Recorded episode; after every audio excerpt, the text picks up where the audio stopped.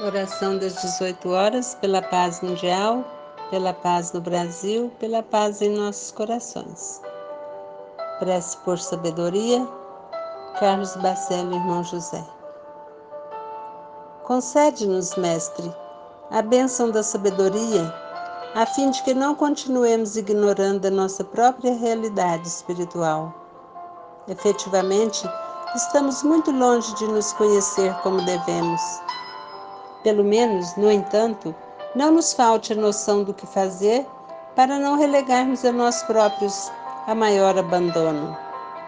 Saber dos outros, Senhor, sim, para auxiliá-los, e saber de nós para corrigir-nos em nossos defeitos e mazelas.